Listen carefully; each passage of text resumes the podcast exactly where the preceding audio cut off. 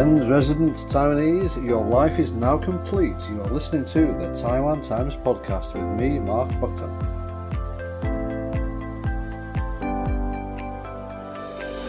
I'm here today. My name is Mark Buckton from the Taiwan Times, and I'm here with a gentleman who's representing the KMT. KMT might be a name familiar to some of you who are listening in Taiwan, but it might not be a name familiar to everybody. So I will ask him to introduce himself, explain what the KMT is, what does KMT mean, and then I'm going to ask him a question about baseball. so please, please tell us who am I talking to today? Uh, hi, Mark. Hi, Kat. Uh, my name is Chih-Yung Ho. Um, I'm the Deputy Director of KMT International Affairs. I also double as party's chairperson. Yeah, the KMT, I guess you may know its name if you um, read some modern Chinese history. The party uh, is also known as Chinese Nationalist Party, which overthrew the Qing dynasty more than 100 years ago and founded by Dr. Sun Yat-sen, the father, founding father of the Republic of China, the first Chinese republic. Now it's in Taiwan because we all know that the, the People's Republic on the mainland is not a democracy, but here we are a democracy and the DP, uh, the, uh, no, the DPP now is a ruling party, Democratic Progressive Party, and the KMT used to be the ruling party for uh, many, many, many years, and now uh, we are in opposition, but we still make every effort to return to power. Thank you. Um, before I ask you some more questions about the, the political side of your job and uh-huh. what you do here, we are at um, the the office here in central Taipei, near Chiang Kai-shek Memorial Square, about a five-minute walk away. I mentioned baseball when I introduced you. Um, I saw online your, your presence online that you seem to be a Lions fan, a Uni Lions fan of the CPBL. CPBL. Are you a big baseball fan? Uh, the person behind the job, who who yeah, um, yes, for me, there's two careers for my life. One is baseball, the other one is politics. So uh, I play base. I I have played baseball since my childhood, probably seven years old. And uh, you're right, I'm not a fan of a 7-Eleven Lions because my wife works for 7-Eleven, so I have, must be loyal to the company. and to your wife. Uh, yeah, that's because why my wife. Yeah. So and uh, the you know the Lions is based on Tainan City, and then my my wife is also from Tainan. So yeah, so that's the why the reason, the major reason why I have to support the Lions. Do you get the chance to go to games much here in Taiwan? To watch the game? To watch live games, yes. Sure, sure. I watch the game everywhere. I watch some baseball game in Japan, and then watch a lot of Major League Baseball game in the United States. Well, as we're talking right now, we're talking, it's uh, Tuesday evening, it's March the 16th, we're recording this. There is a game that started about five minutes ago, I believe. Wow, why we have a TV here? Okay, we can watch it after we finish. but it's the it's the baseball. It's the Lions versus the Monkeys tonight. Nice. Please give me your prediction, and we can check it afterwards. It's a, it's a tricky question. I know. Do you think the Lions will win tonight? Yes, yes, yes. Lions will win. Do you think your wife's listening to this? Uh, yeah. Hopefully not. okay. Um, and let's go back to, yeah. to your job. Um, now, you told us your, your title. What does that mean day to day? So, what do you do in your day to day job? Uh, actually, uh, we do a lot of work every day because the Department of International Affairs is a new department for the KMT. Uh, technically speaking, the KMT has never owned such a department. So yeah, it used to have a department of international affairs for a very short time period, but its uh, main function is to con- uh, to connect the uh, press. Yeah, but now we are a new and independent department uh, which directly report to the chairman of the party. So besides um, you know the media things. We also uh, do translation of our press release every day, and uh, we doing Twitter things, and uh, we film yeah to introduce the Taiwan to the foreigners or uh, bring something amazing from the world to Taiwan, and uh, we host a lunch salon. Invited a lot of different big name people from uh, you know every circle of society to give a speech. Um, yeah, something like that. We do a lot of things. Well, I I do know that some people in Taiwan and maybe overseas they had an image of the KMT as a party for older people. Mm-hmm. I was lucky enough to be invited to a, a press event maybe three or four months ago now Mm-hmm. um, that the KMT hosted at the Ambassador Hotel here in Taipei, and a lot of foreign media came. But there were a lot of young people working for your for your your staff on that day, Yeah. and I do see a lot of young faces on your your Twitter account. Yeah. So how are you reaching out to the, the younger people of Taiwan? That's a that's the point. Yeah, the question is very good. As you know, the KMT now is in opposition, and uh, we do not have a lot of resources, including money and uh, staff members. So the first mesh, the first difficulty we have to overcome is to find people who want to and can work for us uh, with a little bit, a, a little more affordable payment. To be honest, many young people in our department are volunteers, but they work professionally.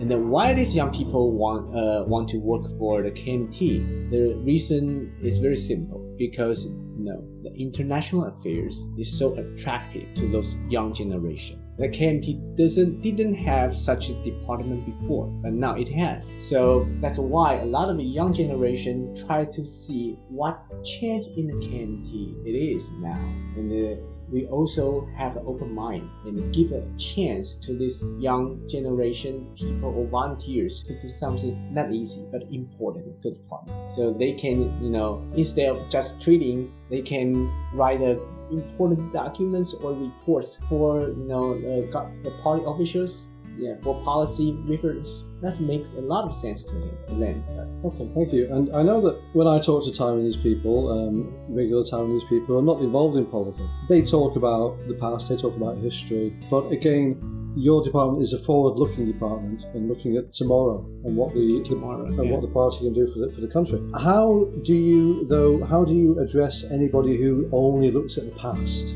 How do you address those people?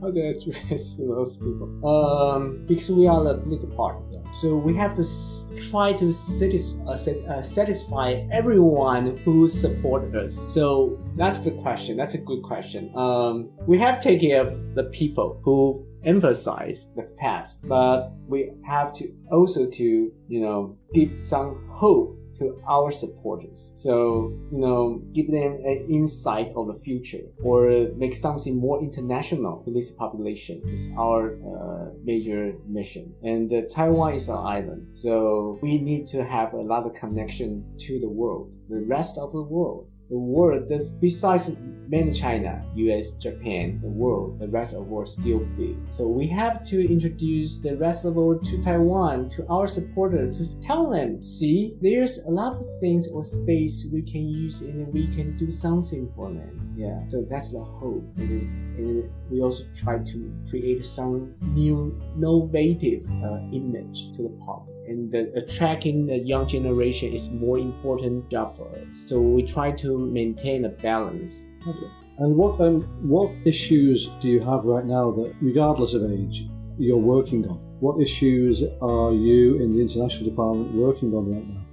right now. So there's a huge issues we are pushing for for is uh, the pork, right? So we just uh, submit our petition uh, to the government on food safety referendum. And uh, in Taiwan, a lot of people, including the Kuomintang, the KMT, uh, trying to making efforts to stop the imports of the porks with uh, containing ractopamine procedure by uh, referendums. So that's the power of the people can do this. And the, KMT, as the major opposition party in Taiwan, we want to help our people and the supporters to make it. What do you, there will be, I believe, is it in August this year? There's Yes, a, a August referendum. 28.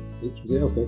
And there will be the referendum, and there will be four major points, I think. Yes, Um, and the two refer- re- uh, two uh, referendums are initiated by KMT. And Two of them. which which two were initiated? One is for the the, pork. the Racto pork. Okay. Or the other one is to uh, is for tying the plebiscite to a general election, which can encourage more and more people to uh, get involved in election. Yeah, because you know, if you want to pass a referendum, you need some more people, right? Yes, indeed.